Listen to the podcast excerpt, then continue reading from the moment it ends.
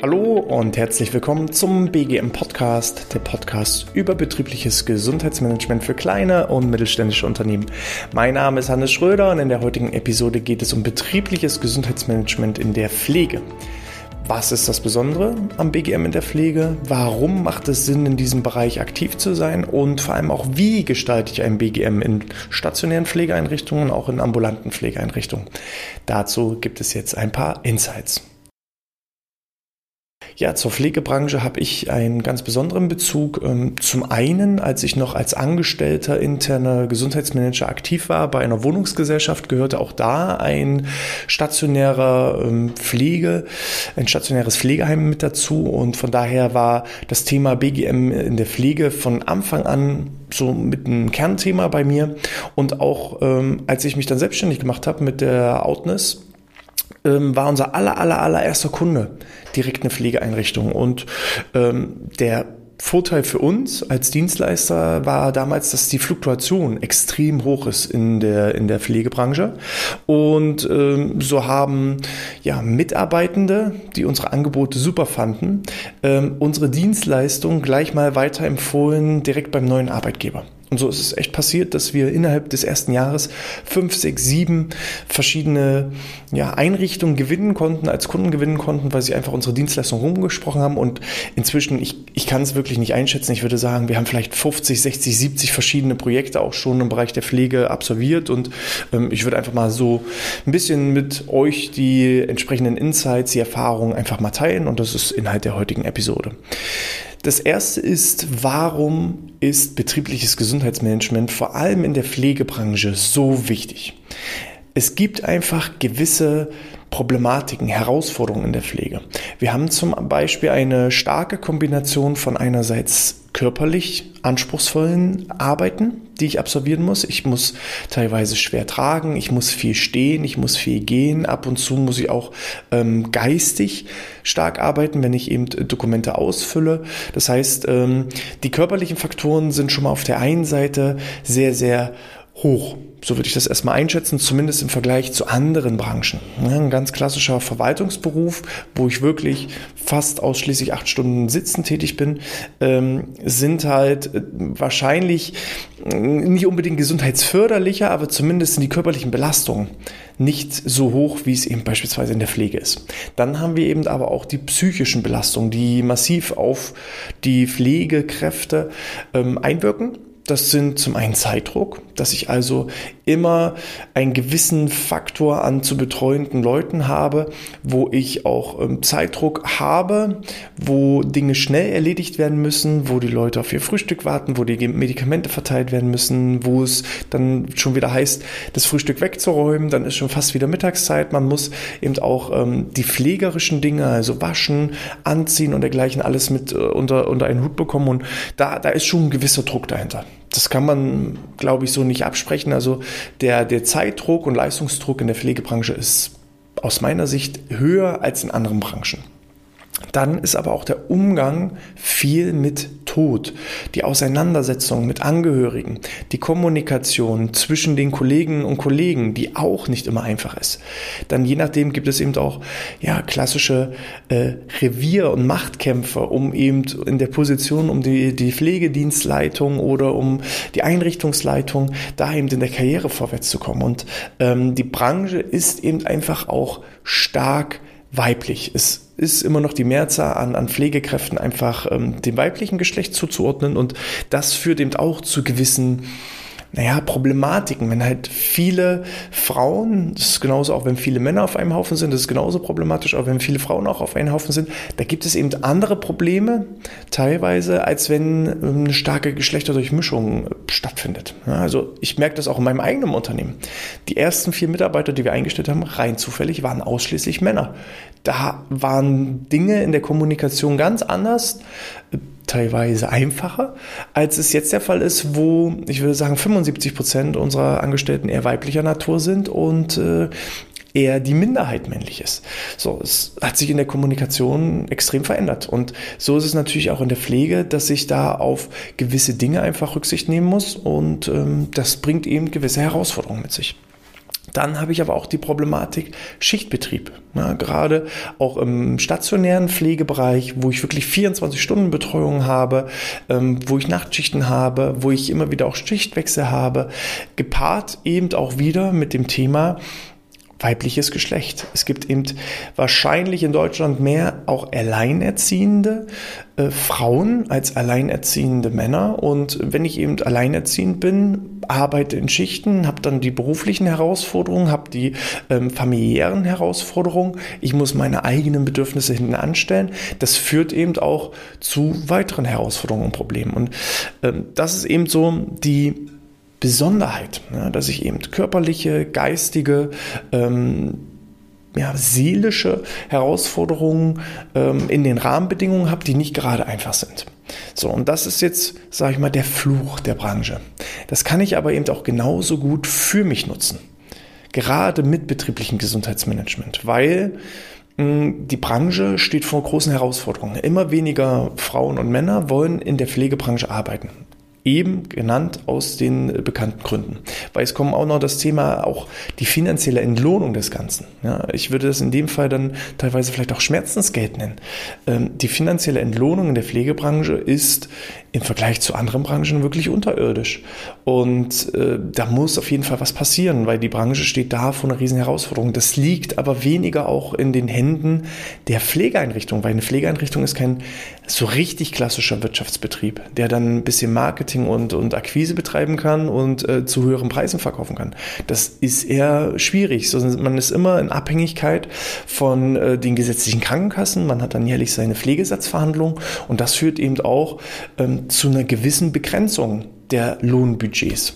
So, das heißt, ich habe irgendwann ein Ende erreicht. Es gibt keine eine Pflegeeinrichtung, die wahnsinnig viel bezahlt und da massiv heraussticht, sondern es gibt halt schon so eine gewisse Marktgleichheit. Ja, es wird nicht so sein, dass ich in der einen Pflegeeinrichtung 1000 Euro mehr verdiene als in der anderen Pflegeeinrichtung, außer ich begleite da eine andere Position. Aber ähm, so an sich ähm, gucken eben auch die, die gesetzlichen Krankenkassen, dass da irgendwo eine gewisse Marktgleichheit herrscht. Also muss ich schauen, wie kann ich mich durch besondere Dienstleistung, durch besondere Angebote, durch ähm, ja, eine bestimmte Führungskultur, durch bestimmte Werte positiver positionieren, als attraktiver Arbeitgeber positionieren. Das heißt, die wenigen Pflegekräfte, die auf den Markt kommen, da muss ich für die ein so attraktiver Arbeitgeber sein, dass die zu mir kommen. Ja, und dann kann ich irgendwann vielleicht so eine Art sogar Monopolstellung erreichen.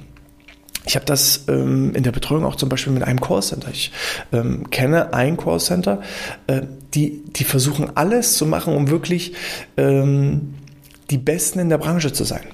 So, also die machen sehr, sehr viel für ihre Mitarbeitenden und versuchen da eben so eine Art Einhornstellung zu erreichen. Die sagen eben, ja, wir wissen, unsere Branche ist nicht die attraktivste, ist nicht die beliebteste, aber die Leute, die wirklich Lust darauf haben, die da drin arbeiten wollen in dieser Branche. Genau die wollen wir haben und dafür müssen wir alles tun, damit wir die Besten in der Branche sind, der beste Arbeitgeber in dieser Branche. Und so sehe ich das auch in der Pflege, dass man auch mit Dingen wie betrieblichen Gesundheitsmanagement ähm, eine Einhundstellung erreichen kann. Und es gibt Leute, denen ist das Thema Geld egal. Die arbeiten auch gerne schwer körperlich. Die mögen es auch wirklich äh, Druck zu haben, um vorwärts zu kommen. Die lieben einfach das, was sie tun, weil deren Fokus ist es einfach, den Menschen zu helfen. Und das ist das, was sie antreibt. Und dann gehen sie auch mal über, ihre Grenzen hinaus. Und die möchtest du ja natürlich als Pflegeeinrichtung haben. Und das funktioniert nur, ja, die Besten kommen nur zum besten Arbeitgeber. Es ist einfach, einfach so. Ne? Gleiches zieht Gleiches an. Und von daher ist eben das, warum betriebliches Gesundheitsmanagement vor allem in der Pflege so wichtig ist, eigentlich ganz klar. Ich habe hohe Fluktuation, ich habe hohe Krankenstände, ich habe hohe körperliche Belastung, ich habe hohe psychische Belastung und all diese Faktoren mit einem ganzheitlichen, nachhaltigen BGM kann ich dem Ganzen entgegenwirken. Also von daher, äh, warum das sollte jetzt allen soweit verständlich klar sein. Kommen wir mal zu den Besonderheiten. Also was ist ähm, so meine Erfahrung? Was funktioniert ein bisschen besser? Was funktioniert nicht so gut? Ähm, das Schöne ist eben auch, weil wir mit so vielen Frauen zu tun haben, dass häufig das Thema Gesundheit eigentlich schon in den Köpfen vorhanden ist. Also wenn ich jetzt vergleichen müsste, 1000 ähm, Männer und 1000 Frauen, welche der beiden Gruppen ist im Schnitt gesundheitsbewusster, würde ich sagen, die Frauen sind mit dem Thema Gesundheit mehr involviert. Also Frauen interessieren sich von Natur aus mehr für das Thema Ernährung, interessieren sich von Natur aus für ein, für ein schönes Äußeres ja, und lernen dadurch natürlich auch, was muss ich dafür tun, um eben ein gutes äußeres Erscheinungsbild nach außen zu tragen. Das heißt, Pflegebranche ist eigentlich schon mal gute Voraussetzung. Wir haben viele Frauen. Jetzt muss ich nur noch die richtigen Maßnahmen zur richtigen Zeit am richtigen Ort anbieten. Und in der stationären Pflege kann ich zumindest aus meiner Erfahrung heraus sagen, sind zum Beispiel Gesundheitsangebote irgendwo um die Mittagszeit, meistens so zwischen 12 und 14 Uhr ideal angelegt. Auch da in der Arbeitszeit, da bin ich ein ganz, ganz starker Verfechter. Gerade diejenigen, die sonst gar keine Chance haben, irgendwo was für sich und ihre Gesundheit zu tun, die vielleicht auch gerne mal zu einem Kurs gehen würden oder ins Fitnessstudio oder ins Sportverein oder irgendwie mit der Freundin laufen. Wenn ich alleinerziehend bin, arbeite in Schichten, dann habe ich nach meiner, nach meinem Arbeitsschluss manchmal gar keine Zeit. Dann hole ich die Kinder, dann sorge ich dafür, dass das Haus in Ordnung ist, dann sorge ich dafür, dass das Essen auf dem Tisch steht. Also stelle ich wieder meine persönliche persönlichen Bedürfnisse hinten an, um ja, allen anderen es recht zu machen. Und ähm, um einfach auch diesen Menschen etwas Gutes zu tun zu können, heißt es einfach irgendwo Angebote schaffen innerhalb der Arbeitszeit. Leistungsdruck ist vorhanden, ja, aber es gibt eben auch Arbeitsspitzen, wo ich gar keine Zeit habe für solche Angebote. Es gibt aber auch ähm, Arbeitsphasen, wo die Arbeitszeit ein bisschen ähm, entspannter ist. Und das ist erfahrungsgemäß irgendwo so ab 12 bis 14 Uhr. Da findet meistens ein sogenannter Schichtwechsel statt. Die Frühschicht ähm, beendet so langsam ihre Arbeit, die Spätschicht fängt ihre Arbeit an. Das heißt also, in diesem Zeitfenster habe ich teilweise einen Überschuss an Personal, weil sie den, die Schichtübergabe machen und eben auch die Betreuung der, ähm, ja, der, der, der zu Pflegenden, die ähm, ist im Zeitraum zwischen 12 und 14 Uhr ein bisschen gedrosselt, weil das Mittagessen ist schon abgeräumt. Die Bewohner ähm, begeben sich eher in Richtung Mittagsschlaf oder Mittagsruhe und erst so ab 14 Uhr wird das Ganze dann wieder hochgefahren mit Kaffee trinken und äh, Veranstaltungsprogrammen und ähm, und so weiter und so fort.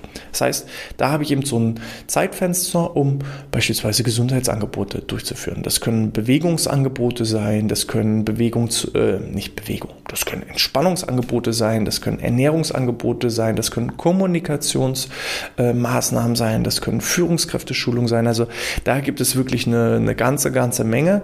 Und ich muss halt einfach nur da auch wieder herausfinden, was sind die Ziele, Wünsche, Bedürfnisse des Einzelnen und dann gucken, wo gibt es eine gewisse Schnittmenge, um dann die idealen, ähm, individuellen und bedarfsorientierten Maßnahmen anbieten zu können. Das ist immer wieder dasselbe. Und da sage ich eben, mm, der Faktor Frau ist da ein großer Vorteil. Ich bin fest davon überzeugt, wenn man die richtigen Angebote da anbietet, dann findet man da auch großes Interesse, stößt man auf großes Interesse. So. Ansonsten, wie? Wie mache ich jetzt das Ganze? Auch hier wieder ganz normal. Ich starte mit einer Analysephase, um herauszufinden, was sind die Ziele, Wünsche, Bedürfnisse aus Unternehmenssicht, was sind die Ziele, Wünsche und Bedürfnisse aus Mitarbeitersicht. Nachdem ich das herausgefunden habe, gehe ich in eine individuelle Planung führe die Maßnahmen durch, gucke, was hat gut funktioniert, was ähm, ist nicht so gut gelaufen, dann äh, passe ich das Stück für Stück an. Das ist immer wieder dasselbe. Das unterscheidet sich in der Pflege nicht so stark äh, wie, also es unterscheidet sich gar nicht. Es ist immer dasselbe, egal welche Branche. Wir können aber mal in die einzelnen Säulen reingucken, weil BGM bedeutet ja Arbeitsschutz, Arbeitssicherheit, betriebliches Eingliederungsmanagement und betriebliche Gesundheitsförderung. Gepaart mit ähm, Werte, Klima, also nicht Klima im Raum vom Raumklima, sondern Betriebsklima. Ähm, auch Kommunikation, Führungskultur und so weiter. Das ist da alles so mit angedockt, aber wir gehen mal nur auf die einzelnen drei Bereiche ein. Äh, Thema Arbeitsschutz, Arbeitssicherheit. Was sind da so gewisse Besonderheiten? Mm, das Thema Bekleidung ist zum Beispiel ein großes Thema ist denn die Bekleidung, die die Pflegekräfte haben, auch wirklich passend? Wie oft erlebe ich es, dass dann eben ja eine Person, die eigentlich eine 36 als Hosengröße hat, äh, dann in einer 42 drinne laufen muss. Die äh, Fußbeine, die da, da ist, bilden halt einfach eine Stolpergefahr und so weiter. Aber dann wird halt gesagt, ja, wir haben gerade keine andere Hose, zieh die jetzt an. Egal wie. So, also das Thema Bekleidung ist immer wieder ein großes Thema. Auch das Thema Schuhwerk. Ja, wir hatten zum Beispiel eine Pflegeeinrichtung, das ist schon ein paar Jahre her, aber da war eine, ein sehr, sehr hohe, eine sehr, sehr hohe Auffälligkeit von Fuß- und, und Sprunggelenksverletzungen. Bis wir dann herausgefunden haben, dass eben so Hausschlappen, Crocs und, und dergleichen eben auch getragen wurden von den äh, Pflegekräften. Und da wurde dann verordnet festes Schuhwerk, ne? zu Schuhwerk, geschlossenes ähm, Schuhwerk, ähm, was eben auch fest am Fuß ist. Und auf einmal wurden die ähm, Verletzungen und Langzeiterkrankungen des Sprunggelenkes vermieden, weil eben solche Stolperfallen. Ja, dann hast du noch Treppen hoch, Treppen runter in diesen, in diesen Schlappen. Das funktioniert nicht. Du brauchst festes Schuhwerk. Du brauchst Kleidung, wo du nicht drüber wegstolperst. Du brauchst auch Kleidung, wo du dich drin wohlfühlst. Ähm, Thema Schmuck ja, am besten Schmuck eben ablegen, damit ich da nicht irgendwo äh, Verletzungsgefahren habe. Thema kurze Fingernägel, damit ich mir eben nicht ähm, ja, die Nägel durch die Gummihandschuhe durchschlage. Äh, das Thema Hygiene, ja, regelmäßig desinfizieren, genügend Desinfektionsmittel zur Verfügung stellen, genügend Gummihandschuhe zur Verfügung stellen, um da einfach schon mal so die Basics zu schaffen. Da wird man manchmal betriebsblind, da gibt es Unternehmen, die richtig gut aufgestellt sind. Ähm, es gibt aber auch welche, die da so ein bisschen fahrlässig mit umgehen. Ne? Du bekommst das, was du duldest und da heißt es eben wirklich äh, durchgreifen. Es gibt ein Arbeitsschutzgesetz, was alles klar regelt und das ähm, hast du als Unternehmen, als Arbeitgeber zu berücksichtigen und auch als Arbeitnehmer. Und wenn da die Arbeitnehmer eben dem nicht ganzen folgen, dann musst du da eben auch mal durchgreifen. Ist halt einfach so. Dann das Thema betriebliches Eingliederungsmanagement. Ähm, ich habe das Gefühl, dass die Anzahl an Langzeiterkrankungen, vor allem auch in der Pflege, relativ hoch ist. Da sind äh, psychische Erkrankungen wie eben ähm, Depression oder ähm, Erschöpfungsdepression, also Burnout. wir haben aber eben auch körperliche Langzeiterkrankungen in Form von Bandscheibenvorfällen, von kaputten Kniegelenken, kaputten Hüften. Und da sollte ich eben na, natürlich schon präventiv vorher eingreifen, damit das Kind gar nicht erst im Brunnen fällt. Ähm, ist es tatsächlich so, dann muss ich eben gemeinsam irgendwo Lösungen finden. Wie kann ich denjenigen unterstützen, um wieder in die Arbeit zurückzukommen? Wie kann ich ihm vielleicht auch die Arbeit erleichtern? Da heißt es auch ständig sensibilisieren, auch wenn solche Dinge wie eben ähm, Hebehilfen, Tragehilfen, Impfen und dergleichen Zeit dauert. Die Zeit für eine Langzeiterkrankung, die dem gegenübersteht, ist viel, viel, viel höher. Wenn jemand sechs Wochen und länger ausfällt und was da für Kosten entstehen, die sind viel höher als das, was es an zusätzlicher Zeit benötigt, wenn eben derjenige eine ähm, Hebelhilfe, Tragehilfe und dergleichen organisiert oder sich Unterstützung mit ranholt. Ähm, das spiele ich auf jeden Fall wieder ein. Die verlorene Zeit ähm, des Zusätzlichen. So, das spiele ich wieder ein, weil ich das spare in Form von Langzeiterkrankungen, weniger Langzeiterkrankungen. Und dann eben der Faktor BGF, ähm, also Gesundheitsförderung. Das sind die gesundheitsfördernden Maßnahmen, die präventiv eingesetzt werden sollen, um möglichst ähm, ja, gar nicht erst eine Krankheit entstehen zu lassen. Da können wir die Themen Sucht bespielen, wo ich sehe, dass vor allem eben auch in der Pflegebranche immer noch sehr, sehr viel geraucht wird. Das Thema Alkohol kann ich schlecht einschätzen, das ist ja immer noch so ein bisschen Tabuthema, aber zumindest das öffentliche Rauchen, da ich sehe sonst nie so viele Frauen auf einem Haufen rauchen, wie es immer in Pflegeeinrichtungen ist. Das ist auf jeden Fall ein Ansatzpunkt. Das Thema Ernährung, da kann man schon meistens ein bisschen äh, fortschrittlicher einsteigen. Da muss man nicht irgendwie mit Grundlagen der Ernährung anfangen, sondern kann eben da auch vielleicht das Ganze schon mal spezialisieren, dass man sagt, so Ernährung bei bestimmten Krankheitsbildern. Das kann zum Beispiel auch schon wieder als schöne Weiterbildung dienen, weil das ist auch noch mal so eine kleine Besonderheit. Ähm, ich bin ja in der Pflegebranche dazu verpflichtet, regelmäßige Weiterbildung anzubieten. Also kann ich eben auch äh, Weiterbildung anbieten, die meine Weiterbildungspflicht erfüllen und gleichzeitig auch noch mein betriebliches Gesundheitsmanagement vorwärts bringen. Auch solche Themen wie Zeitmanagement können da reinfließen. Solche Themen wie äh, Mitarbeiterführung, Kommunikation, Teambildung, das kann da alles mit reinfließen. Es hat ja alles mit der täglichen Arbeit zu tun. Und äh, so kann ich eben auch spezielle Themen anbieten und das als Pflichtweiterbildung, ähm, als getarnte Maßnahme da eben auch so äh, durchführen. Äh, das Thema Bewegung, da muss ich eben schauen, die Pflegekräfte sind eben schon den ganzen Tag auf den Beinen, die sind schon die ganze Zeit aktiv. Ich weiß nicht, wie groß es dann auf Interesse stößt, wenn ich dann noch anfange, so einen 60-minütigen Hardcore-Power-Workout äh, durchzuführen. Es sollten eher vielleicht dann so Entspannungsangebote sein oder aktive Pausen, wo ich mich nicht umziehen brauche, wo ich in 10 bis 15 Minuten ähm, einfache Maßnahmen durchführe, die mich nicht extrem an, an meine Leistungsgrenze heranbringen, aber trotzdem dem Körper gut tun. Da können Koordinationsübungen drin sein, Mobilisationsübungen drin sein, die einfach die Schulter-Nackenmuskulatur lösen und, und, und. Also da gibt es eine ganze Menge an möglichen Maßnahmen und ich weiß auch aus Erfahrung heraus, da stößt man auf offene Ohren in dieser Branche und von daher, ja. In der ambulanten Pflege sieht das meistens ein bisschen anders aus, da habe ich nicht dieses typische Zeitfenster zwischen 12 und 14 Uhr, da muss ich einfach gucken, wie ist der ambulante Pflegedienst gestaltet. Ist es so beispielsweise, dass sich alle Mitarbeitenden frühst treffen und dann ausscharen in alle Himmelsrichtungen, um da entsprechend die ähm, zu Pflegenden zu betreuen? Oder ähm, gibt es eben auch einen gemeinsamen Rück Rückkehrpunkt, dann kann ich ihm meistens solche Maßnahmen entweder davor oder am Abend anbieten oder eben doch mal vielleicht digitale, mobile Lösungen irgendwo anbieten. Da ist auch der Kreativität freien Lauf gelassen. Ich äh, würde mich da freuen, wenn ihr mir da noch so ein paar Inspirationen zukommen lasst. Wie macht ihr das? Ähm, schickt mir da gerne euer Feedback an info@outness.de. Wenn euch diese Folge wieder gefallen hat, dann freue ich mich wie immer über eine 5-Sterne-Bewertung in iTunes oder in der Apple Podcast App. Ihr wisst, mit jeder einzelnen Bewertung steigen wir in den Rankings und dann können noch mehr Leute von den entsprechenden Inhalten profitieren. Solltet ihr auf YouTube zuschauen, dann gebt mir gerne einen Daumen nach oben und lasst ein Abonnement da. Und ja, in diesem Sinne, wenn ihr Fragen habt, gerne auch im Rahmen des Strategiegespräches. Da findet ihr einen entsprechenden Link in der Videobeschreibung beziehungsweise in den äh, Podcast Show Notes, wo ihr einfach mit uns mal 20 bis 30 Minuten ins Gespräch kommen könnt, um äh, einfach euer BGM aufs nächste Level zu heben. Da stehe ich und mein Team euch gerne zur Verfügung, derzeit kostenfrei. Also von daher bucht euch da einen Termin und dann können wir uns auch mal persönlich kennenlernen. Ich habe soweit genug erzählt. Ich denke, das passt soweit. In diesem Sinne, bleibt gesund und sportfrei.